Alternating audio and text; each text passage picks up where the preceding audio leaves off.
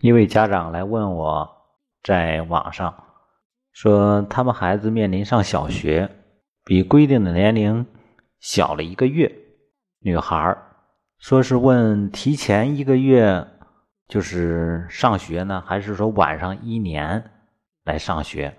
嗯，我说一般女孩来说还是提前一点好一点，也就是说赶上这一届。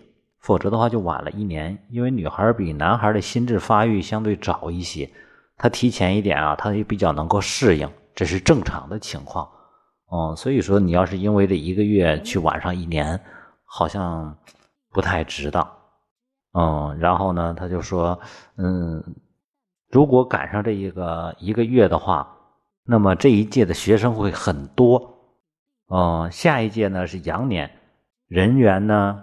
孩子的数量会少一半他觉得这个人多，竞争力，包括将来这一届的升学压力也好，包括学习的竞争也好，分数也好，各个方面可能可能竞争都比较激烈，孩子会压力很大。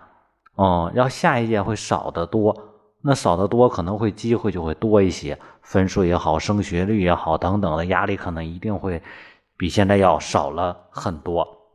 嗯，然后呢？针对这个，我的回答就是，这个我就没有办法给你意见了，因为这种考虑，首先家长的意识状态可能受了很多的一些舆论的一些影响，很多这个教育都把孩子他的同龄很多方面都作为一种竞争的对象，因为现在很多的外界，嗯，什么这个要培养孩子的狼性啊。啊，要让他这个在同龄人中去凸显啊，等等方面，这个呢，对很多家长会有一些无形的一些影响。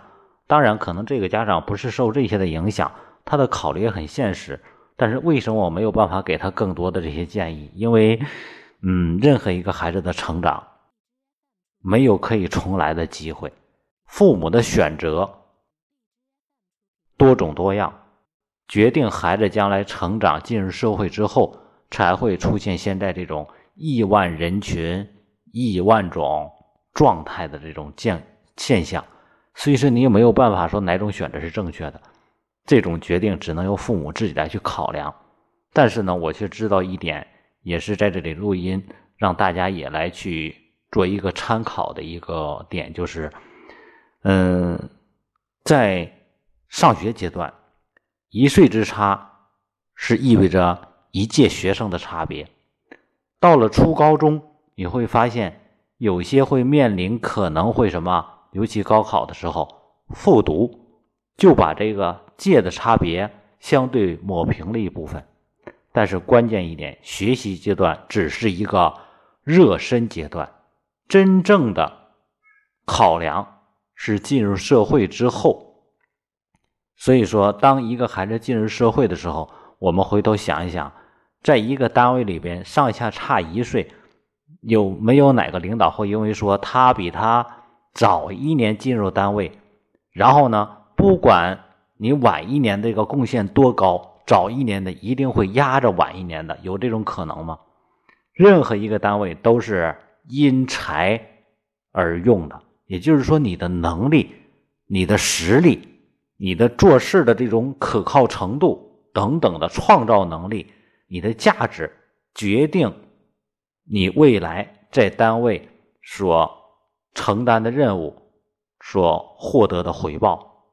哦，包括在社会上创业也是一样的，社会只承认你的能力，不看你的年龄。哦，所以说在社会上来说，往往一个三十岁可能跟一个六十岁六十岁在竞争，没有办法。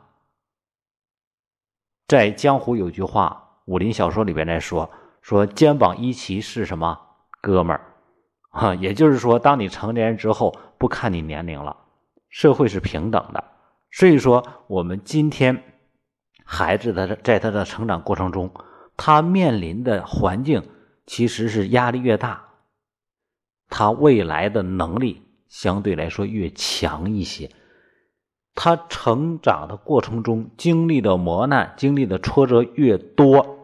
他未来所拥有的能力就会越强，就像说我们还是在听这个大明英烈的时候，就那个评书，然后呢，他听他那个也看这个明朝那些事儿，说那个朱元璋的故事，然后呢，我们孩子就说：“哎呀，估计没有哪个人他的这个挫折能够超过经历的这些磨难和挫折能够超过朱元璋。”嗯，我说每个人的磨难都不少，但是可能相对朱元璋，他是皇帝，记载下来的比较多一点，而且呢，一些评书也好，什么也好，增加了一些渲染，于是呢，感觉会多一点。我说任何一个成事的人，他所经历的挫折和磨难都不少，没有经历挫折和磨难的，很难成就一些事情，因为你没有经过这种磨练和锻炼。所以说，回到现在这个问题上来说，就是针对孩子来说，家长不愿意看到自己的孩子承受更多的压力、更多的苦难，这是为孩子好，是为孩子什么好呢？眼前享福。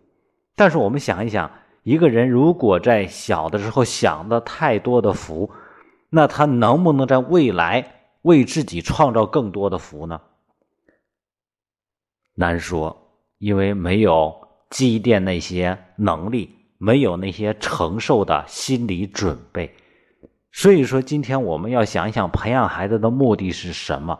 是为了让他在小的时候跟着我们享福，还是他未来能够创造更多的东西？培养孩子，首先一点，我觉得。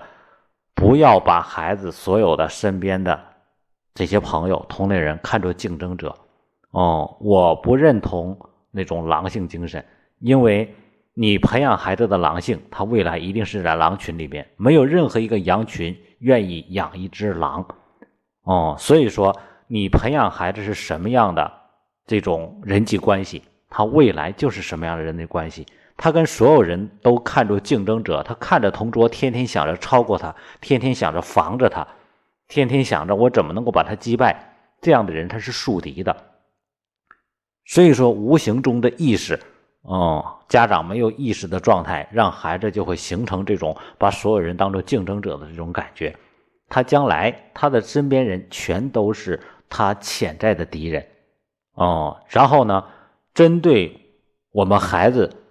可能面临的压力对他来说是未来的一种福气，因为从小他适应了这种环境，那么等到他进入社会的时候，跟他同样进入社会的人是他上一届、上上届、下一届、下下届等等这些人，如果他的下一届是在轻松环境成长起来的。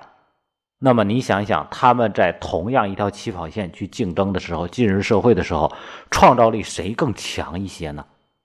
谁有更强的创造能力呢？当然是那些之前受过苦的、之前那些刻苦冲出来的这些孩子们。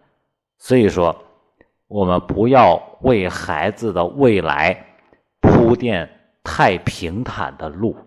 我记得之前我录过一个小的这个音频，题目就是好像叫“顺其自然不是一种选择”。为什么会录那那样的？其实跟这个类似的一个想法。当时我们孩子入学的时候的一个过程，我其实在想，为什么有些家长面对一些很多家长觉得很重大的决定，比如说入学择校，比如说入校之后择班选班。哦，比如说啊，甚至于说这个这一届春晚上讲的选座，有的家长会很极端，哦，很用力；有的家长会很坦然。你发现坦然的是什么？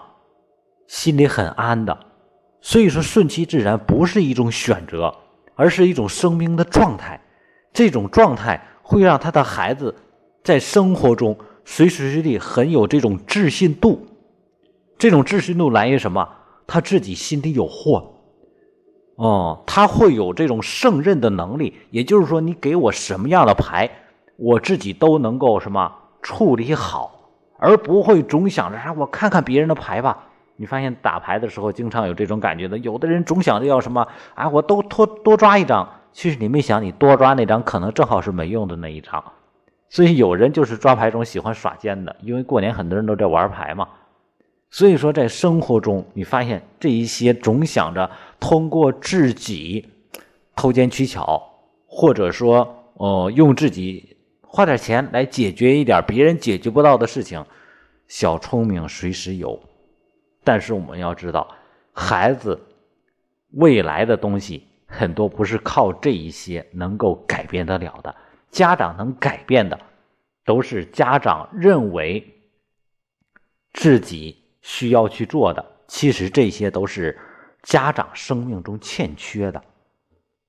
家长生命意识中欠缺的东西，决定了家长的行为，而这种行为会影响到孩子，影响到我们下一代，他也会用这种意识去做事情。所以说，顺其自然。真的不是一种选择。家长认为很多很重大的决定，哦，影响孩子，可能他的一生因为这个会毁了的，这样的想法，都是家长意识中的一些自己欠缺的东西。我们需要的是修行自己，想想我们自己意识中有哪些，或者潜意识中能有哪些是我们没有看透的。没有看明白的一些东西，孩子的适应能力很强，你给他什么样的环境，他都可以适应。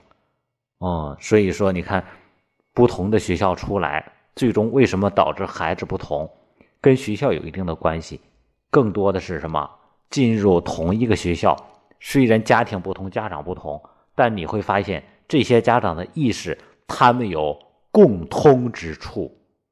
这就是，物以类聚，人以群分。所以说，就像说，在我们这里有很出名的学校，哦，很高端的这种学校。那学校里边，嗯，很多的这个花销都很多。过年过节跟老师之间走关系，可能都需要千八百块钱。嗯，很多家长都都不太适应。嗯，觉得怎么这样呢？我跟我们一个亲戚，他们也是，嗯，花钱进的那个学校。我跟他的就说：“我说不要去做一个斗士，你进入这个学校的目的不是为了省多少钱，而是为了培养你的孩子。所以说，我们家长要学会让自己去适应身边的环境。很多家长虽然已经成人了，但是真的没有具备家长该具备的一些东西。